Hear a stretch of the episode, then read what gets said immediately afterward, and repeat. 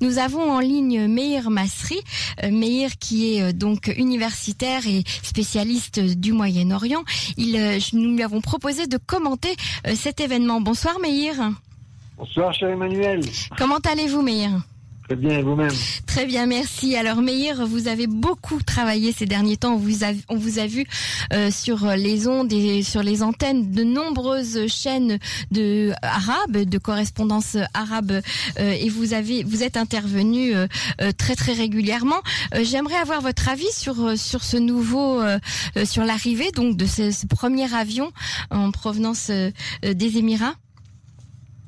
En ce je, je dois dire que c'est un moment historique parce que euh, cela vraiment prouve euh, que nous sommes en route vers une véritable euh, paix, vers des accords normaux avec euh, un État qui souhaite avoir avec Israël une relation complète basée sur la réciprocité. Et cela, j'ai envie de dire, contraste avec les accords de paix que nous avons eus en Israël avec d'autres pays arabes par le passé, euh, qui étaient euh, axés essentiellement sur les questions de politique étrangère et de sécurité. Euh, je pense notamment à l'Égypte et, à, la Jordanie, mais aussi à la Mauritanie ou le Liban, deux pays avec lesquels nous avons eu pendant une très brève période des, des relations euh, des relations officielles. Là, il est question de véritables accords à tous les niveaux. Euh, les Émirats perçoivent Israël comme un État légitime dans la région, comme un État normal. Ils n'ont pas été forcés de faire la paix avec nous. Ils n'ont pas avec nous une frontière commune. Ils n'ont pas des territoires à récupérer. Ils sont venus parce qu'ils considèrent qu'ils ont euh, beaucoup de choses à gagner euh, de cette relation et ils ont aussi beaucoup de choses à nous apporter. C'est un pays fort, c'est un pays conscient de sa puissance et donc c'est sur cette réciprocité qu'est basée cette relation que nous avons avec nos nouveaux amis émiratis.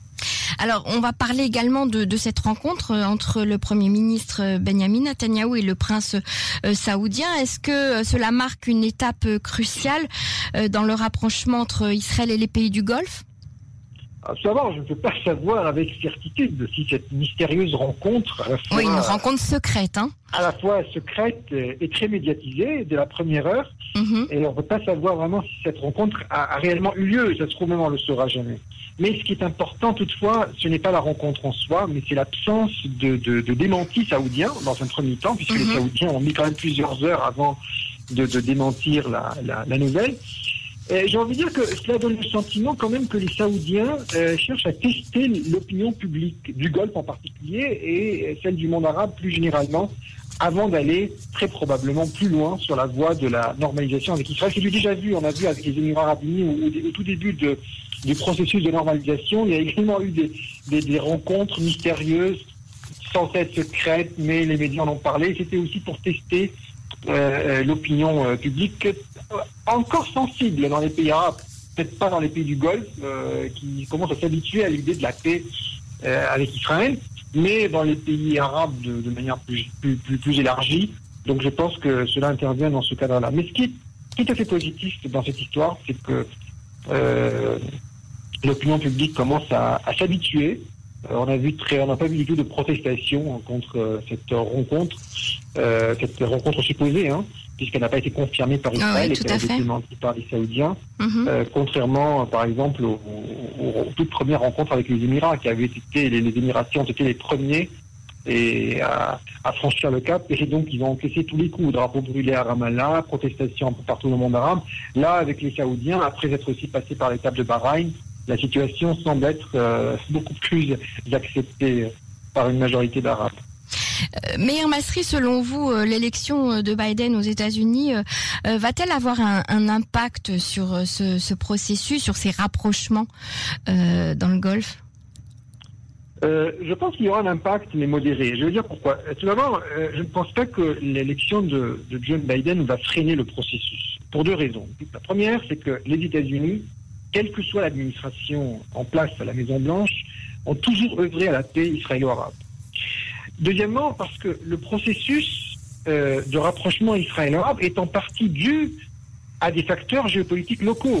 Euh, C'est pas seulement sur la pression des Américains que les Arabes euh, veulent la paix avec Israël. Il y a la menace iranienne qui est devenue trop importante pour l'ensemble du Moyen-Orient, euh, l'interventionnisme euh, grandissant de la Turquie d'Erdogan, la montée en puissance d'organisations clandestines défiant les, souverainetés étatiques.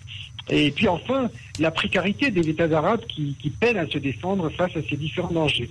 Donc, pour toutes ces raisons, je pense qu'il y a un intérêt chez les pays arabes à se rapprocher d'Israël. Toutefois, je pense que le processus euh, pourrait s'essouffler. Il va pas être freiné, mais euh, il va être un petit peu ralenti, tout simplement parce que l'administration euh, entrante n'aura très probablement pas les mêmes priorités que l'équipe du, du, président Trump. Il faut, faut reconnaître que cette dernière euh, euh, l'équipe notamment euh, dans ce qui entourait le président Trump avait, investi beaucoup de moyens, y compris financiers, pour pousser les États arabes à normaliser leurs relations avec Israël, notamment un pays comme le Soudan par exemple. Donc je pense que le processus ne sera pas freiné, mais il va être un petit peu ralenti. Est-ce qu'il y a euh, des oppositions que vous avez entendues ou, ressenties par rapport à, ce rapprochement en, en Arabie saoudite? Alors honnêtement, je n'ai pas le sentiment qu'il existe en Arabie saoudite un, courant politique ou, ou, social qui serait homogène et structuré, un peu comme ça existe en Égypte et, et en Jordanie, qui serait opposé au rapprochement avec Israël, mm -hmm. mais plutôt des personnalités religieuses ou médiatiques qui, qui agissent un petit peu en cavalier seul, notamment via des plateformes étrangères et qui n'ont pas beaucoup d'impact en Arabie ni dans les pays du Golfe. Je pense que l'opposition à la normalisation euh, provient plutôt de l'extérieur du royaume mais que la nouvelle génération de princes dont s'entoure l'héritier du trône, euh, Mohamed Ben Salman, MBS, euh, semble déterminé à franchir le cap. Je pense qu'on ne se pose plus aujourd'hui la question de savoir si les Saoudiens signeront la paix avec Israël, mais on se demande quand est-ce que cette paix sera-t-elle signée. Très bien, merci beaucoup Meir Masri d'être intervenu sur les ondes de Cannes. Merci pour ces explications. À très bientôt. Merci à vous pour votre invitation. À bientôt. Au revoir.